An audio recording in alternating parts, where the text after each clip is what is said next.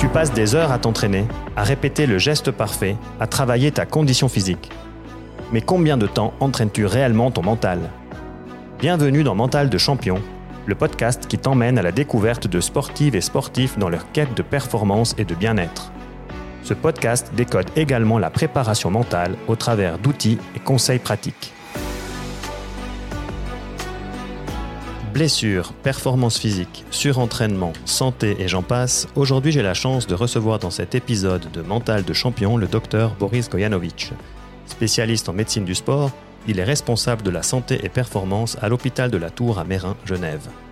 D'origine croate et né à Lausanne, il perpétue la tradition familiale en pratiquant le basketball. Il jouera 12 saisons au plus haut niveau du championnat suisse ainsi qu'en équipe nationale. D'un point de vue professionnel, il est notamment passé par la Californie et l'Office fédéral du sport à Macolin. Il fait de la santé avec un grand S des athlètes son cheval de bataille. Toujours en mouvement que ce soit dans l'eau, sur un vélo ou avec des chaussures de course, partageons quelques instants avec le docteur Boris Kojanovic. Bonjour Boris. Mais bonjour. Est-ce que je me suis pas trop trompé sur l'introduction? Ouais, pas trop, pas trop. Il y a des choses qui datent un petit peu. Je pense que le, côté un peu triathlon, euh, qui a été euh, un bout de parcours sportif dans ma vie, euh, est un peu de côté maintenant, même si de temps en temps j'essaye encore de, de, faire semblant et puis de, d'enchaîner deux, trois disciplines. Mais, mais oui, l'esprit y est bien. Très bien, merci. Qu'est-ce que tu pratiques aujourd'hui comme sport alors si le triathlon, le basket a été, sont, sont rangés au, au, rang des souvenirs? Ouais, alors il faut que je réfléchisse là parce que ça fait un moment. Donc J'enseigne pas mal, donc euh, ça fait sport des fois. Non, je, fais un peu de rando, je fais euh, des activités plutôt en famille, euh, un petit peu de jogging ici ou là. J'essaie de faire un peu plus de vélo ou de home trainer à la maison parce que c'est ce qui me permet de, faire un peu d'activité. Ben le, depuis Covid, finalement, la mode des séances Zoom et euh, des, activités un petit peu en fin de journée, en comité, etc., où j'ai eu pas mal de, types d'activités comme ça, bah, j'ai pris l'habitude de les faire sur un vélo. Donc, euh, ça me faisait faire un peu d'exercice. Donc, euh, c'est bienvenu quand je peux faire une séance euh, de discussion le soir sur Zoom. Je peux faire un peu d'exercice, c'est pas mal. Aujourd'hui, on est en statique, hein je précise. Ouais, ça va, mais je suis debout quand même. Très bien. Hum, tu as joué dans l'élite du basket suisse, mais tu as certainement en parallèle suivi tes études en médecine. Bah, c'était déjà de la haute performance en fait à cette époque-là. Comment tu jonglais un petit peu entre tout ça? Ouais, alors je pense que bah, les études de médecine, ouais, c'est de la haute performance. Il faut, il faut s'accrocher, c'est sûr, comme toute étude. Ça, c'est bien. Le basket, euh, c'est dur à dire parce que d'abord, c'est une passion. Comme tu l'as dit dans l'introduction, bah voilà, c'est aussi une tradition familiale. Enfin, c'est des choses dans, dans lesquelles j'ai aussi un petit peu grandi. Et puis, euh, puis qui dit passion dit euh, énergie qu'on trouve, hein, et puis qu'on investit volontiers. Et puis quand ça, bah, quand ça se transforme aussi un petit peu en, en, en résultat avec euh, du plaisir à, faire et puis, euh, puis de jouer dans des équipes qui performent et tout, ben on continue. Après, euh, le basket en Suisse, il faut être, euh, il faut être honnête, il faut avoir les pieds sur terre. Hein. Disons, on n'a jamais été au niveau mondial vraiment représenté. Donc, on est content de voir qu'on a des joueurs comme un Clint Capella en NBA, bossé le chat avant, des joueurs qui ont percé un peu en Europe ici ou là, mais disons, voilà, le fait que la Suisse n'a pas été un grand pays du basket m'a peut-être aidé à, faire les deux et puis à, permettre quelques adaptations pendant mes études qui n'ont pas été très faciles à obtenir parce qu'il a fallu aller batailler ferme pour dire ouais mais je fais du sport, j'aimerais juste peut-être essayer d'ajuster un ou deux trucs.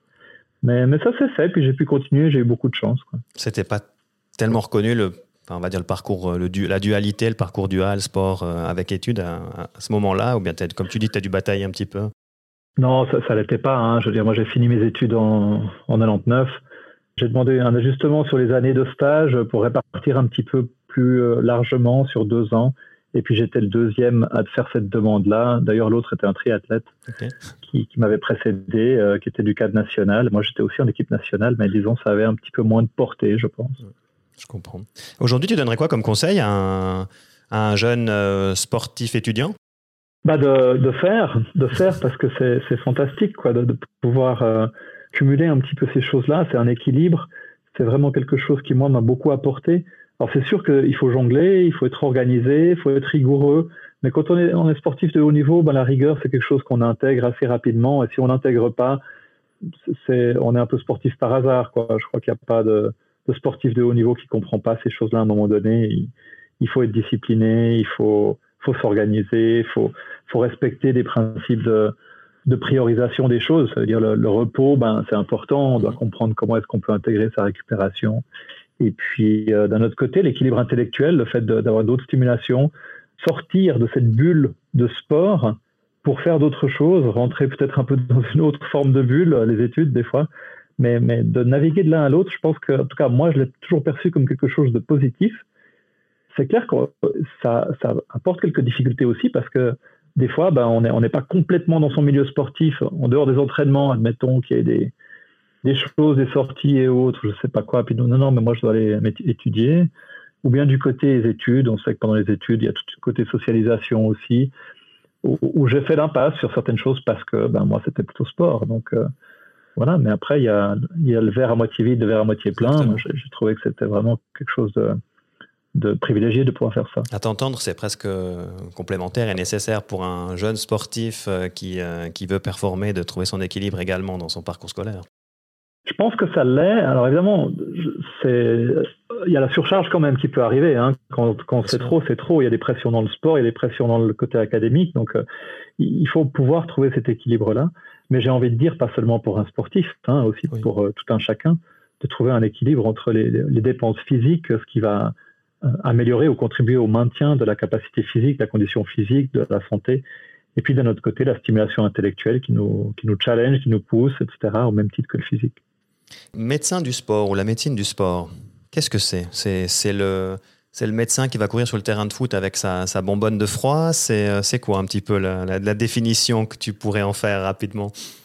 C'est marrant parce que c'est un truc que je dis souvent en cours, comme ça je me demande si quelqu'un l'aurait pas piqué dans un de mes cours. Euh, ouais, initialement la médecine du sport s'est développée au bord des terrains. En fait, c'était vraiment un peu un besoin des athlètes euh, d'avoir un médecin qui, soit là, qui puisse aider, etc. lors de blessures. Et puis au fil des années, là je parle peut-être des années 70, 80, ça a commencé à se développer avec euh, la, notion qu'il n'y avait pas que les blessures, il y avait aussi un petit peu la, la physiologie de l'entraînement, l'accompagnement à la performance, comprendre un petit peu le cœur, les poumons, comment ça fonctionne. Puis à ça sont venus s'ajouter un petit peu toutes les pathologies liées à l'entraînement. Donc pas les blessures, mais peut-être l'asthme, les problématiques cardiaques. On peut parler des morts subites sur le terrain, hein, qui sont terribles, mais disons qui, qui nous préoccupent bien sûr. Et du coup, on va parler de, dépistage, de prévention, de screening. Ces dernières années, on parle beaucoup des commotions dans le sport qui ont pris plus de, plus de place un peu sur, le, sur la scène médiatique et puis dans nos consultations. Et puis aussi, ben, tout ce qui est l'accompagnement énergétique au sport, la nutrition du sport, euh, vraiment s'assurer que le, corps est assez alimenté. Euh, des fois, il est sous-alimenté, alors on pense qu'on mange assez, mais il n'y a pas assez, ça crée des blessures, etc. Et puis, euh, finalement, pour arriver très récemment, au sein de la médecine du sport, à commencer à se préoccuper de la santé psychique et mentale des athlètes, ou de la santé sociale, enfin vraiment de, de ce côté bio-psychosocial qui, fait partie de la médecine aussi, pas que par les médecins du sport, évidemment, loin de là, au contraire, en équipe avec, euh, avec beaucoup d'autres euh, professionnels qui s'occupent du mental, que ce soit pour récupérer euh, un, bien-être ou bien que ce soit pour optimiser sa performance, hein, si on parle de préparation mentale. Et justement, Donc, définition assez vaste de la médecine du sport, pardon, et qui a aussi vu ces dernières années s'intégrer la notion d'exercice ou d'activité physique pour la santé, et où finalement ce qu'on fait, s'adresse aussi aux personnes qui sont peut-être sédentaires ou, qui euh, reviennent d'une maladie. On peut penser à un infarctus euh, ou d'une maladie euh, chronique ou un cancer même. Et puis récupérer sa capacité physique, sa force musculaire, améliorer son diabète, améliorer son, espérance de vie et sa qualité de vie. Donc ça, ça fait aussi partie de la médecine du sport et de l'exercice. Justement, c'est quoi le, le quotidien? C'est quoi ton quotidien en fait? Ça se répartit comment entre les athlètes, entre les gens que tu dois remettre à l'exercice? Explique-nous un petit peu ces, journées. C'est vrai que c'est un petit peu tout, ce type de patientèle. Hein. Je peux avoir en une même journée un athlète qui, est olympien et qui prépare la prochaine Olympiade. Je peux avoir euh, quelqu'un qui a 70 ans et puis qui a une problématique de genou, après une prothèse de genou, et puis est en train d'essayer de récupérer parce qu'il aimerait pouvoir faire de la randonnée ou de la marche.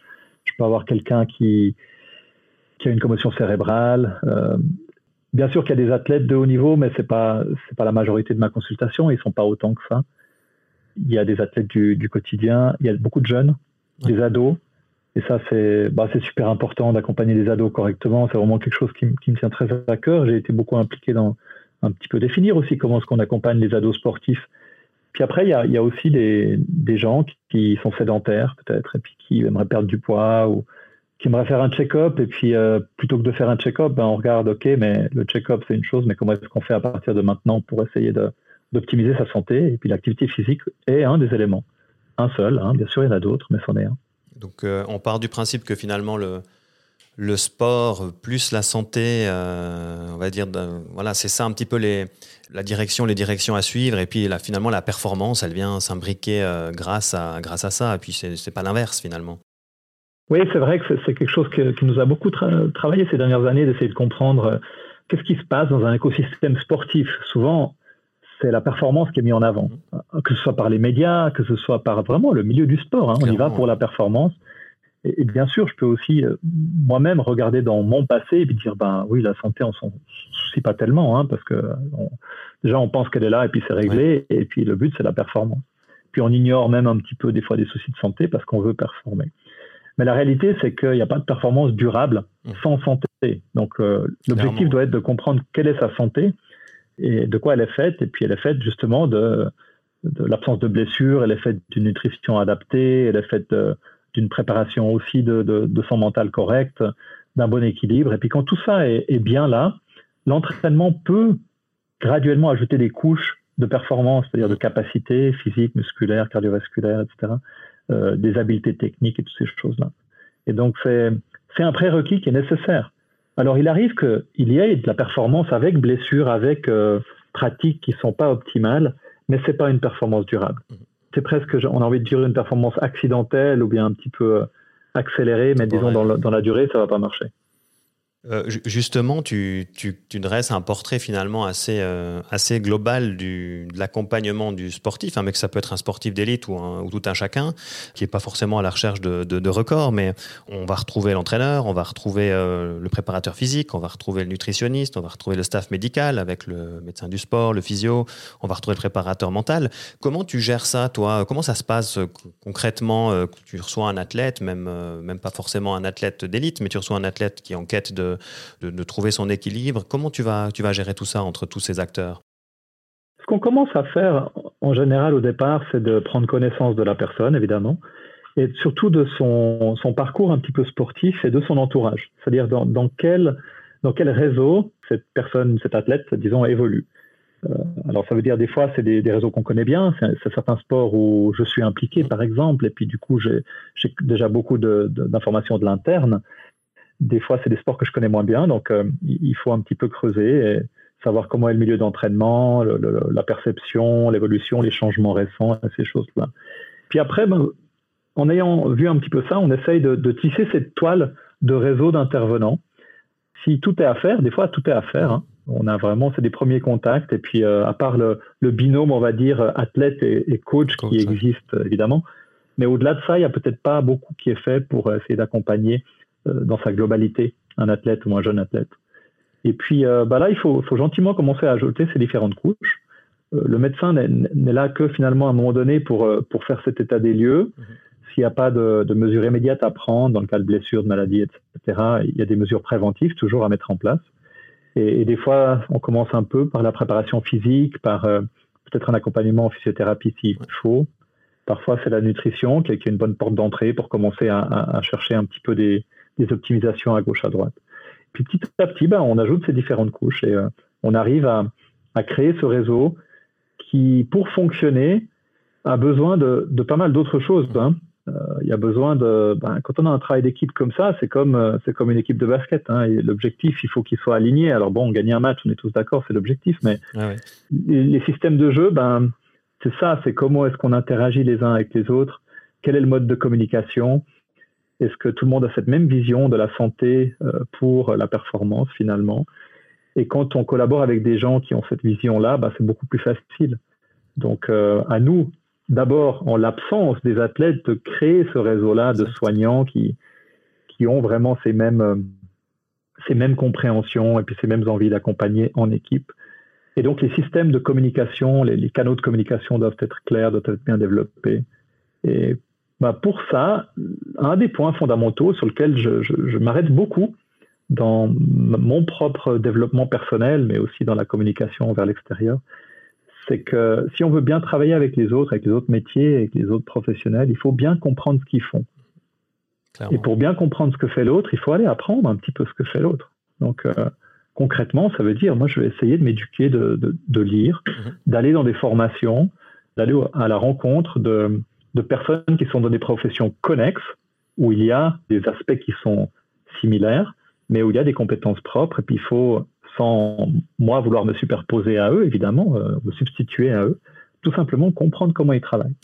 Et tu sens... je pense que là, là tu sens euh, de l'autre côté, donc par rapport à tous ces spécialistes, tu sens une ouverture, tu sens que c'est un discours qui passe, ou bien au contraire, il y a encore une espèce de segmentation de, sa discipline à chacun, et puis, euh, et puis le discours, il est difficile oui, je pense que poser la question, c'est y répondre. Hein. on, a quand même beaucoup de, beaucoup de silos qui existent, hein, le phénomène de silos, chacun travaille un peu dans son coin, pour plusieurs raisons. Il y, a, des bonnes et des mauvaises raisons, on va dire.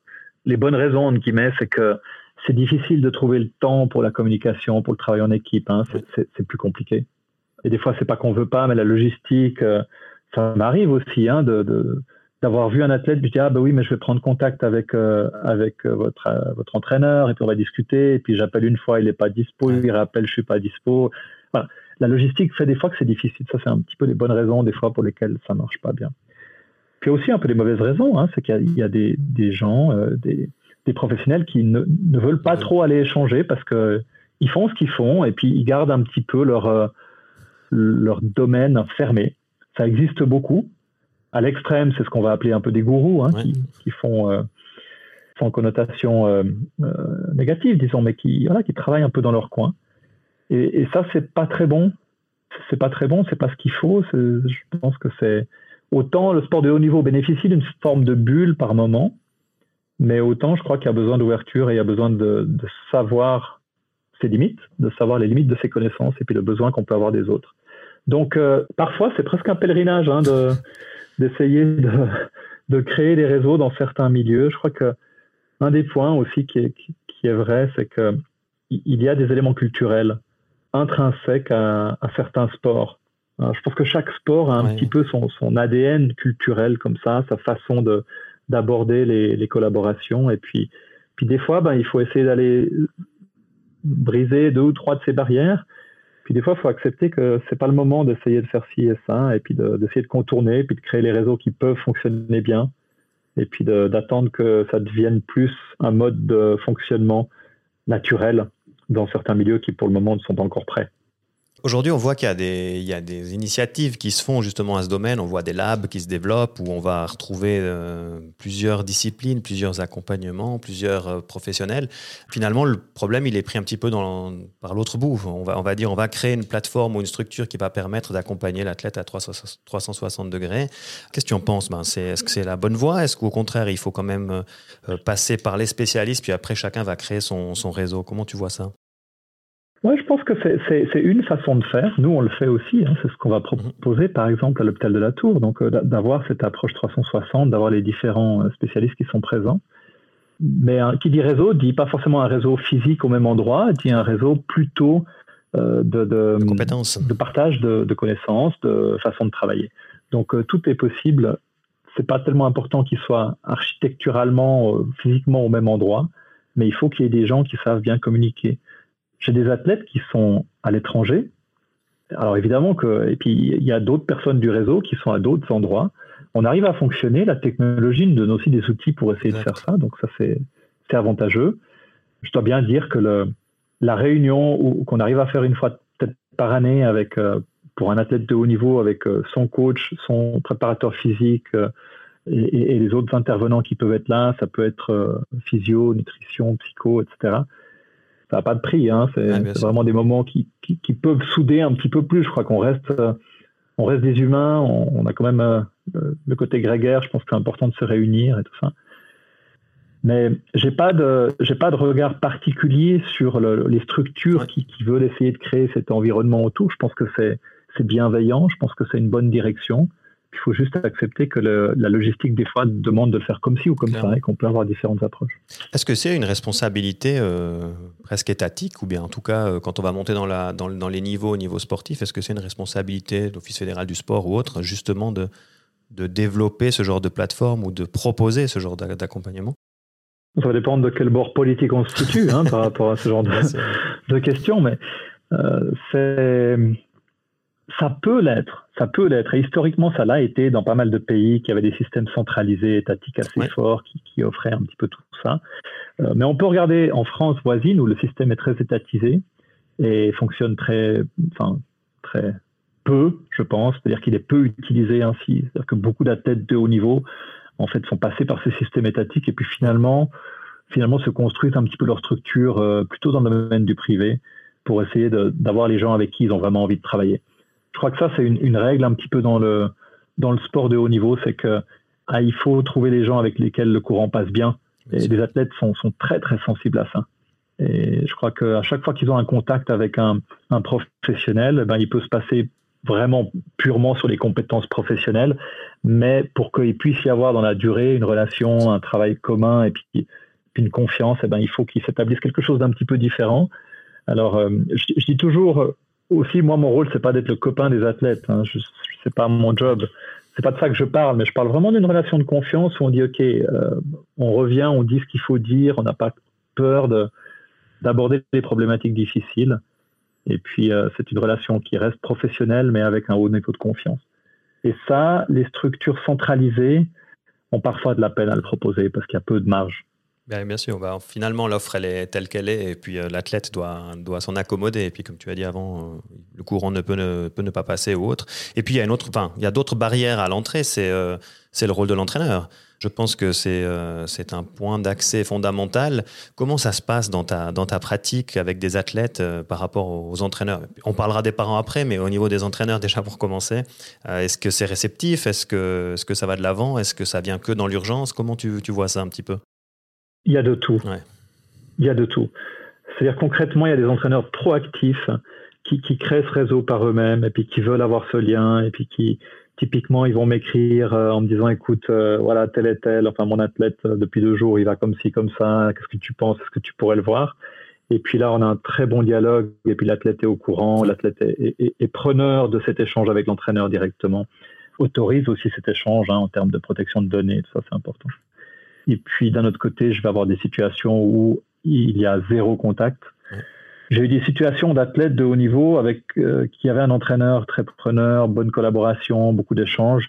Puis un jour, on change d'entraîneur et on passe sur un système où l'entraîneur, le nouvel entraîneur, n'a absolument aucune envie, ne prend pas le temps ou pour différentes raisons, peu importe, mais où en fait on bute complètement face à un mur, donc on n'a pas de communication. Donc là, ça devient difficile parce que là, on se retrouve de facto à travailler en silo. Et c'est pas comme ça que moi j'ai envie de travailler. Mais mais il y a, y a, des situations intermédiaires aussi où on peut avoir un petit peu de lien, pas trop. Je, crois que tout existe.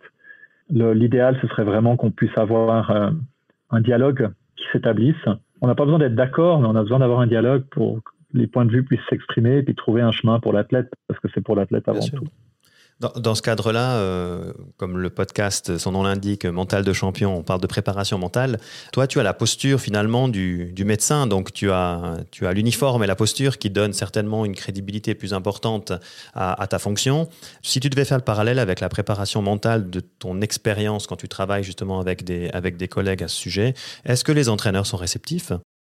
Oui, je pense que, alors oui, je pense qu'ils sont réceptifs pour plusieurs raisons. Je pense qu'il y a d'abord un peu une évolution, il y a, presque, j'ai envie de dire, un effet de mode. Enfin, mhm. maintenant, si on ne fait pas de préparation mentale quand on est dans le sport, eh ben, on, on, va, on va pas y arriver. Alors que finalement, bah, la préparation mentale, c'est quoi? C'est juste une des autres composantes de l'entraînement. Donc, euh, elle a peut-être été un peu ignorée dans certains sports et dans d'autres, elle est pratiquée depuis très très longtemps. C'est juste qu'on y a posé un, un terme maintenant et puis euh, peut-être des méthodes qui petit à petit s'affinent et puis se, se démocratisent, j'ai envie de dire. Donc euh, voilà, je pense que les, les, skieurs des années 70 euh, faisaient de la préparation mentale.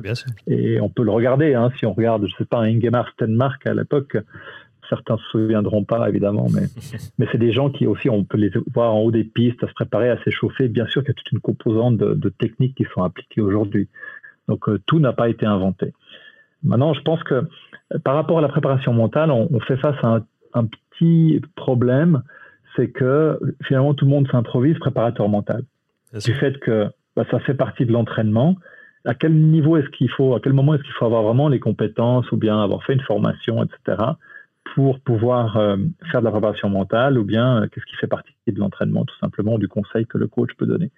Et peut-être que des fois, il y a un trop d'amalgame et que c'est utile d'avoir un, tout petit peu une séparation des, des personnes qui, qu'est-ce qu'elles font. Étant entendu que si l'athlète commence à avoir 18 entraîneurs qui chacun s'occupe de, d'un petit morceau du, du, gâteau de la préparation athlétique, eh ben, ça devient compliqué. Donc l'entraîneur, il a ce rôle-là un petit peu de, de centralisateur. Clairement. Et s'il se forme en préparation mentale, c'est bien, mais je pense qu'il ne faut pas oublier qu'il ne peut pas avoir toutes les casquettes. Et ça, c'est des fois, malheureusement, ce que j'ai l'impression il se passe des fois, c'est que par motivation intrinsèque, par volonté de très bien faire, par volonté de, de couvrir un petit peu tous les domaines, un entraîneur va tout d'un coup devenir euh, le, porteur de toutes ces casquettes. Et là, c'est peut-être un petit peu trop des fois. Il substitue au médecin des fois J'espère pas, parce que ça peut être dangereux là. Ça arrive aussi. Ça arrive, aussi, c'est vrai, mais, mais il faut aussi, être, euh, faut aussi être humble et puis honnête. Des fois, je, le médecin peut donner des conseils sur comment pratiquer l'entraînement, hein, et c'est pas mon rôle non plus. Hein. Quand on est face à des blessures qui permettent la poursuite de l'entraînement, des blessures de surcharge typiquement, ou, la fatigue, et on a l'impression qu'il faudrait modifier un petit peu l'entraînement, je vais me retrouver à essayer d'analyser l'entraînement qui a été fait, puis on me dira, mais tiens, peut-être que là, on est un peu, un peu trop fort. Donc, quelque part, je me substitue à l'entraîneur à ce moment-là. Et c'est là où le dialogue est extrêmement important. C'est-à-dire que s'il y a une relation existante avec l'entraîneur, on va pouvoir aborder ça. S'il n'est pas existante et puis que je prends mon téléphone avec mon, mon, mon uniforme de médecin en disant euh, forcément ça va me desservir un petit peu parce qu'il y a un petit peu une, une opposition qui peut se créer. Mais voilà, le docteur il vient me dire que je devrais faire comme ça. Alors que bien sûr, c'est pas l'objectif. L'objectif, c'est de trouver de nouveau des solutions pour permettre à l'athlète de continuer euh, d'optimiser. Oui, je pense que c'est exactement ça. Après, euh, euh, c'est vrai que pour revenir aussi sur la préparation mentale, comme tu l'as dit, il y a presque un phénomène de mode et il y a aussi à un moment donné eu des dérives avec certains entraîneurs qui ont eu une emprise telle sur, sur des athlètes que, que ça n'a pas fonctionné correctement. Et aujourd'hui, je pense que la préparation mentale subit un petit peu aussi ce, ce cadre-là et ces expériences négatives du passé. Oui, je pense que le mot emprise est important. Hein. Il faut, faut éviter cette emprise. Euh, la confiance, le, euh, vraiment le, lien, la relation, c'est important, mais il ne faut pas que ce soit une emprise. Donc, euh, et en plus, quand on est dans des, des différences d'âge, surtout chez les athlètes très jeunes et certains sports où on performe très jeune, admettons qu'à 14, 15, 16 ans, on est déjà, on a vu, hein, champion, des championnats olympiques à 15 ans, bah, c'est sûr que l'emprise, elle, elle, est quasiment existante automatiquement. Donc il faut plutôt trouver des stratégies pour viser à diminuer un petit peu cette emprise que de la renforcer. Oui, et puis surtout de, de, l'expliquer et puis de faire en sorte qu'elle ne soit pas négative à long terme. Ça, je pense que c'est aussi un message qui est, qui est, important. Justement, en parlant, des, en parlant des jeunes athlètes, tu reçois des athlètes avec leurs parents. Comment ça se passe avec les parents? Euh, Tu as des expériences euh, particulière ou, euh, tu as des anecdotes, notamment avec des parents qui sont complètement, euh, je ne sais pas, fermés, au contraire, qui, qui vont essayer de, te, de, de gratter chez toi euh, une absence de l'athlète parce qu'ils sentent que l'athlète est en souffrance. Je ne sais pas comment tu, comment tu abordes avec les parents tout ça. Ouais, je vais voir, je vais voir de tout. Hein. Des anecdotes, il y en aurait, il y en aurait des tonnes. je crois qu'il faut, d'abord, il faut, faut comprendre d'où ils viennent un petit peu. Alors, euh, déjà, le premier endroit d'où viennent les parents, c'est qu'ils ils viennent avec une volonté de bienveillance, enfin, par rapport à leurs enfants. Normalement. ils veulent le mieux pour leurs enfants. Ça, c'est déjà, c'est une évidence. Mais après, évidemment, qu'il y a beaucoup de choses qui viennent euh, peut-être euh, teinter cette bienveillance de, de conseils ou de d'actions, des fois, qui sont qui sont pas forcément les mieux placées. Ça peut être le passé sportif propre mhm. d'un des parents. Ça peut être les les enjeux, les pressions subies. Ça peut être des, fois des aspects financiers. On, voit, hein, on, a des, on a des familles qui, ont mis des espoirs, des investissements importants dans un enfant qui performe jeune et tout. Et puis, ça devient vraiment un projet, pas seulement personnel de l'enfant, mais un projet familial qui peut être teinté de problématiques financières aussi. On voit ce genre de trucs. Mais souvent, je vois beaucoup de parents qui sont, euh, qui sont un petit peu en souci. Ils se disent, mais euh, docteur, est-ce qu'il n'en fait pas trop Est-ce qu'il n'en fait pas trop? Comment est-ce qu'on peut décider combien est-ce qu'il faudrait faire? Et là, c'est toujours très délicat parce qu'il n'y a pas de règles précises. C'est vraiment le besoin de se faire une idée un peu générale de la situation, de différents paramètres qui va me permettre de dire, ouais, là, on a l'impression que c'est peut-être un petit peu trop. Sachant qu'il y a l'école, qu'il y a l'adolescence, il y a d'autres éléments qui surviennent un peu dans ces âges-là, qu'il faut pouvoir euh, aussi prendre en compte. Évidemment, les blessures nous permettent, euh, enfin, c'est les accroches que nous avons pour pouvoir essayer de modifier quelque chose, hein, et c'est pour ça qu'ils viennent la plupart du temps. Mais on voit aussi beaucoup d'ados qui font des, visites hein, annuelles, hein, ce qu'on recommande, pour faire un bilan de début de saison. On fait le point un peu global en l'absence de problèmes aigus. Ça nous permet de prendre du temps pour aborder par exemple la nutrition, la, récupération, le, réseau justement. Et puis ben là, on peut avoir des discussions avec les parents. Il paraît assez essentiel de, de pouvoir voir quand c'est des ados, de les voir seuls aussi, de les voir sans les parents, des fois de faire sortir les parents. C'est pas toujours évident. Des fois, certains comprennent pas pourquoi est-ce qu'on veut voir leurs enfants seuls. Des fois, quand ils veulent pas trop ou ils sont résistants, on peut se poser des questions. Pourquoi Peut-être pas envie qu'on entende des choses. Ou c'est délicat, hein. c'est vraiment, on navigue en eau trouble dans ces situations-là. Mais, mais j'insiste encore une fois, les parents ont, toujours une volonté de bienveillance pour leurs enfants au départ, et il faut comprendre comment les choses se passent. Des fois, ils sont pris en otage un petit peu avec euh, ce qui était un loisir est devenu un sport, est devenu une compétition, est devenu objectif, sélection, pression, etc. Et ils sont dans l'engrenage. Donc des fois, ils sont un peu victimes de ça et c'est difficile. Et euh, par rapport à ton rôle, quand tu dois euh, ben, de temps en temps stopper temporairement une carrière ou mettre à l'arrêt, mettre en pause, comment ça se passe? Comment tu le vis et comment, comment ça, ça, se passe avec l'athlète et les parents aussi, notamment pour les jeunes? Bah, Souvent, c'est des, des, consultations qui prennent plus de temps qu'on a à disposition. Donc voilà, c'est déjà un point.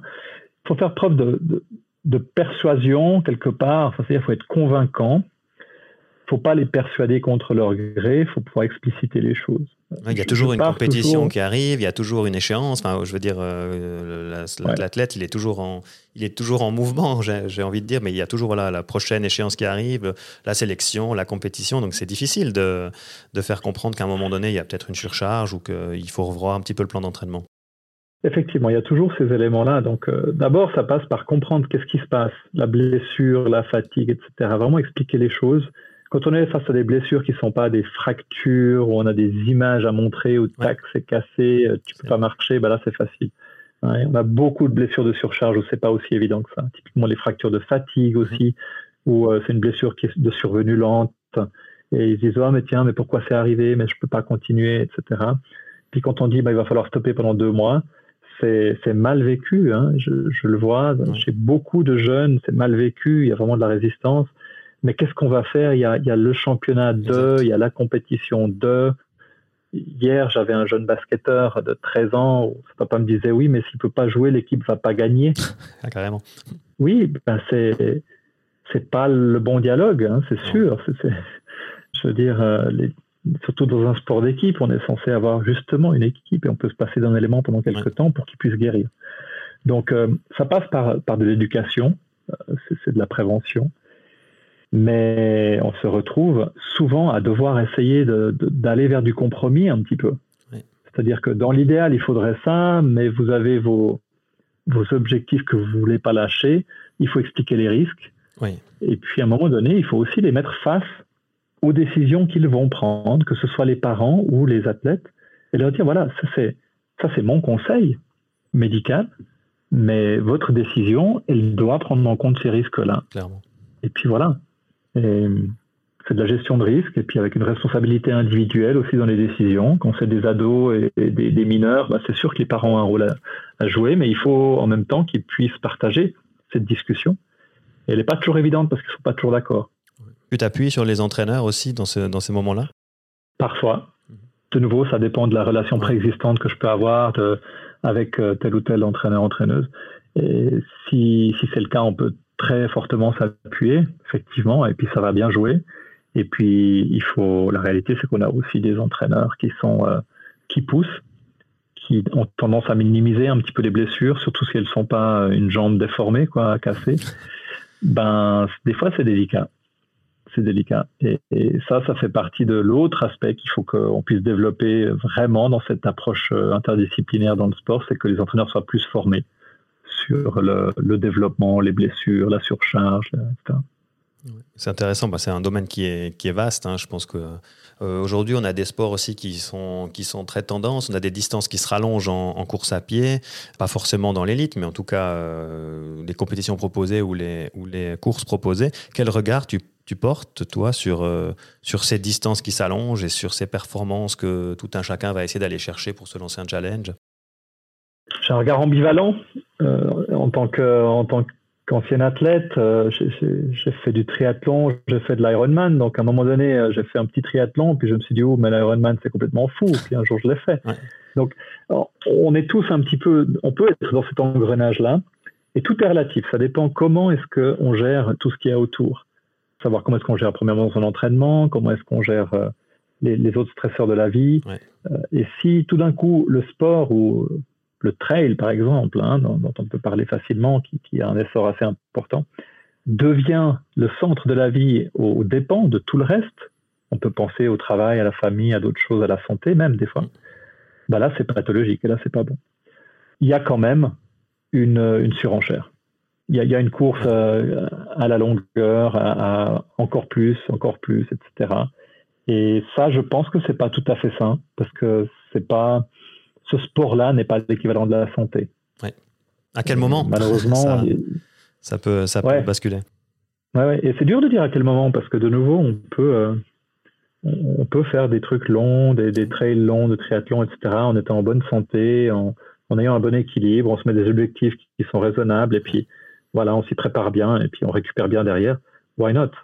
Ça fait possible. On consulte son, médecin, son préparateur mental, son nutritionniste, et puis on a, on a une approche euh, intéressante qui va nous permettre de passer un bon moment et pas de souffrir. Oui, ce, serait l'idée. Ce serait l'idée, mais il y a malheureusement un petit peu cet amalgame entre si je souffre, c'est que c'est bien, et puis que. Voilà, donc. Euh, c'est ambivalent, de nouveau. Hein, en tant que de sport, ça fait partie de ma vie. C'est quelque chose qui est important pour moi et tout. Et puis je suis aussi admiratif euh, face aux performances extraordinaires de, des gens qui font ces, trucs hyper longs. Je comprends le défi mental qui est fantastique aussi parce que c'est tant physique que mental. Et d'aller au bout de soi-même quelque part, euh, quand, bien même le bout de soi-même peut ressembler à autre chose la fois d'après, ça peut être différent. Mais, mais je reste ambivalent parce qu'effectivement, je le vois, en fait, je, le vois avec un certain biais hein, de la sélection des gens qui viennent chez moi, c'est ceux qui ont eu un problème et qui vont pas bien. Donc ceux qui vont très bien, je les vois pas en général. Et ceux que je vois, je vois qu'il y a des fois un peu de trop quand même et de trop d'importance mis à cette activité-là aux dépens d'autres choses qui font l'équilibre dans nos vies. Oui, clairement. Euh, la médecine euh, doit accompagner aussi le, sportif, je pense, dans sa, dans sa posture, dans son mouvement physique, euh, la chasse au record, etc. C'est quoi la médecine du sport de demain? Ça va être quoi? Ça va être, ça va être de la robotique, ça va être de l'analyse du mouvement, ça va, ça, va, ça va aller où? Je sais pas. Il faudrait peut-être demander à ChatGPT. Ah, effectivement. pour voir un petit peu. Euh, ouais, je crois que l'humain reste l'humain et la, la, médecine du sport a, je pense, encore de, une très très grosse marge dans l'accompagnement des sportifs, surtout au plus jeune âge, dans le, développement de, de, cette interdisciplinarité nécessaire. Euh, l'éducation, la prévention, pour essayer finalement de minimiser les problèmes de santé ce qui peut amener après à une meilleure performance peut-être. Et je pense que on devrait mettre pas mal d'efforts avec la technologie qui nous entoure aujourd'hui et demain à faciliter tout ce que j'évoquais avant, la logistique des réseaux de suivi. Ça peut passer tout simplement par ce qu'on appelle le monitoring aujourd'hui de la, pratique sportive, déjà simplement les, les séquences d'entraînement, les volumes d'entraînement, ce genre de choses. On n'est pas encore tout à fait bien pour partager ces informations-là. Et puis, euh, bah, c'est sûr qu'il va y avoir aussi des, des senseurs portés euh, sur le corps qui vont nous renseigner un petit peu plus sur des états physiologiques, sur des possibles pathologies. J'en attends pas des révolutions dans les dix années à venir non plus. J'aimerais plutôt voir une révolution dans la façon de travailler ensemble. Utiliser bien les outils pour mieux comprendre le rôle de chacun et puis permettre euh, au, au bon moment l'entrée en jeu de telle et telle compétence. Et je crois que c'est là-dessus que le futur, en tout cas, je l'espère, mhm. qu'on va pouvoir aller dans cette direction-là. Ouais, message intéressant. On n'est pas dans la génie génétique. On ne va pas commencer à faire transmuter les athlètes pour qu'ils deviennent plus performants, euh, plus endurants. On n'y est pas encore, clairement pas. Ce n'est pas un domaine dans lequel je, je porte beaucoup d'espoir dans les années à venir. Euh, c'est clair qu'il y a depuis euh, depuis dix ans, il y a quand même beaucoup de, de velléité de trouver les gènes déterminant de la performance, etc. Mais on en est quand même loin. tout ce qui a été fait finalement ne semble pas avoir beaucoup beaucoup d'impact. Et puis, euh, mais il faut, faut rester humble aussi parce que le, les connaissances, la technologie évolue à une vitesse que, qui est toujours insoupçonnée. Donc, euh, je crois que si on se met 20 ans en arrière et puis qu'on voit ce qu'on fait aujourd'hui, euh, il y a eu beaucoup de développement. Mais il faut aussi voir que la technologie évolue dans un sens qui n'est pas toujours très très bon. Si on prend aujourd'hui toute la technologie euh, embarquée, euh, mesurable ou bien les applications, finalement, en dehors du sport de haut niveau où il peut y avoir certains éléments, mais dans le sport amateur, crée finalement plus de problèmes que n'en résout. De la pression. Hein, si on pense, c'est plus, euh, ça met de la pression, on se compare aux autres, on se mesure aux autres, on se mesure à soi-même. Sur ce travail, on doit regarder si on s'est battu soi-même sur le segment XY à chaque fois qu'on va faire un truc. Donc euh, ça, c'est pas positif, c'est plutôt très très délétère. On arrive gentiment au, terme de, cet épisode. Euh, j'avais encore deux, questions. Enfin, une, ensuite je te laisserai, je te laisserai conclure, tu verras. Euh, si tu devais aujourd'hui délivrer un message à de jeunes sportives et sportifs qui sont, euh, voilà, qui sont lancés dans une, dans une quête de performance et puis qui, veulent réussir dans leur discipline et dans leur sport. Euh, ce serait quoi, brièvement, le message que tu veux leur, que tu veux leur donner? Bon, il y en aurait beaucoup. Il y a tout ce qu'on a évoqué hein, sur, déjà sur le, euh, apprendre gentiment à, à, comprendre son corps, à, à comprendre les personnes peut-être dont on doit s'entourer et tout ça. Mais, mais tout ça, c'est un peu des vieux pieux parce que finalement, c'est c'est quelque chose qui vient avec le temps ou pas, et qu'il est très très difficile d'inculquer ou d'insuffler comme ça. Je pense que moi j'aurais peut-être un autre message que, je trouve important et que je vois pas toujours mhm. chez les jeunes sportifs, c'est d'essayer de, s'intéresser à son sport au-delà de ce qu'on fait tous les jours dans l'entraînement. C'est-à-dire de comprendre un petit peu l'histoire de mhm. son sport, comprendre la culture de son sport, comprendre aussi un petit peu les déterminants de la performance dans son sport, disons, euh, euh, comprendre pourquoi on s'entraîne. Et je crois que ça, je le vois malheureusement trop peu. Et si on connaît son sport, si on étudie son sport, on va pouvoir euh, y, trouver des, des points d'ancrage, on va pouvoir mieux comprendre un petit peu ce que je fais au quotidien à l'entraînement. Et aussi, ça va permettre peut-être de détecter par soi-même quand on peut-être ce qu'on fait n'est pas optimal. Mmh et d'aller chercher à ce moment-là, dire tiens, mais j'ai besoin de, de, ci ou ça, ou peut-être aller demander ailleurs, etc. Parce que ça, c'est quand même, c'est une réalité. On a des, des, des contextes d'entraînement où on ne fait pas les choses forcément de la meilleure manière. Ça existe, c'est comme ça. Clairement. Donc ce serait mon message, de s'intéresser à, à, son sport. Très beau message, merci beaucoup. Dans Mental de champion, on conclut toujours les, les épisodes en laissant la parole à l'invité et on lui demande juste une chose, c'est qu'il prenne le, le temps qu'il veut pour remercier qui il veut. C'est un message de remerciement que tu dois délivrer à qui tu veux et ce sera le mot de la fin. Je te remercie. Waouh Alors, euh, je ne m'étais pas préparé, j'ai pas ma liste, mais euh, euh, j'aimerais remercier Gaëtan pour le, podcast et, tous ceux, tous ceux qui prennent un temps, une énergie et qui investissent de leurs compétences à, faire des podcasts et à partager sur, sur les réseaux, sur la toile et partout.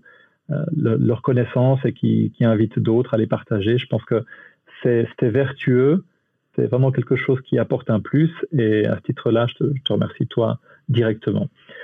Euh, j'aimerais remercier, ça va faire un petit peu bête, hein, mais j'aimerais remercier mes parents, euh, mes parents, ma famille, mon grand frère, qui a aussi été basketteur à haut niveau et plus haut niveau.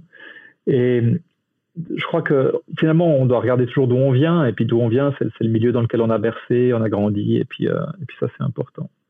Au travers de mon parcours sportif et de mon parcours médical, il a été vraiment jonché de beaucoup de rencontres, que ce soit des entraîneurs, que ce soit des coéquipiers, que ce soit des, accompagnants, que ce soit des, collègues médecins qui, qui m'ont montré un chemin et qui, m'ont, qui ont stimulé un petit peu mon développement.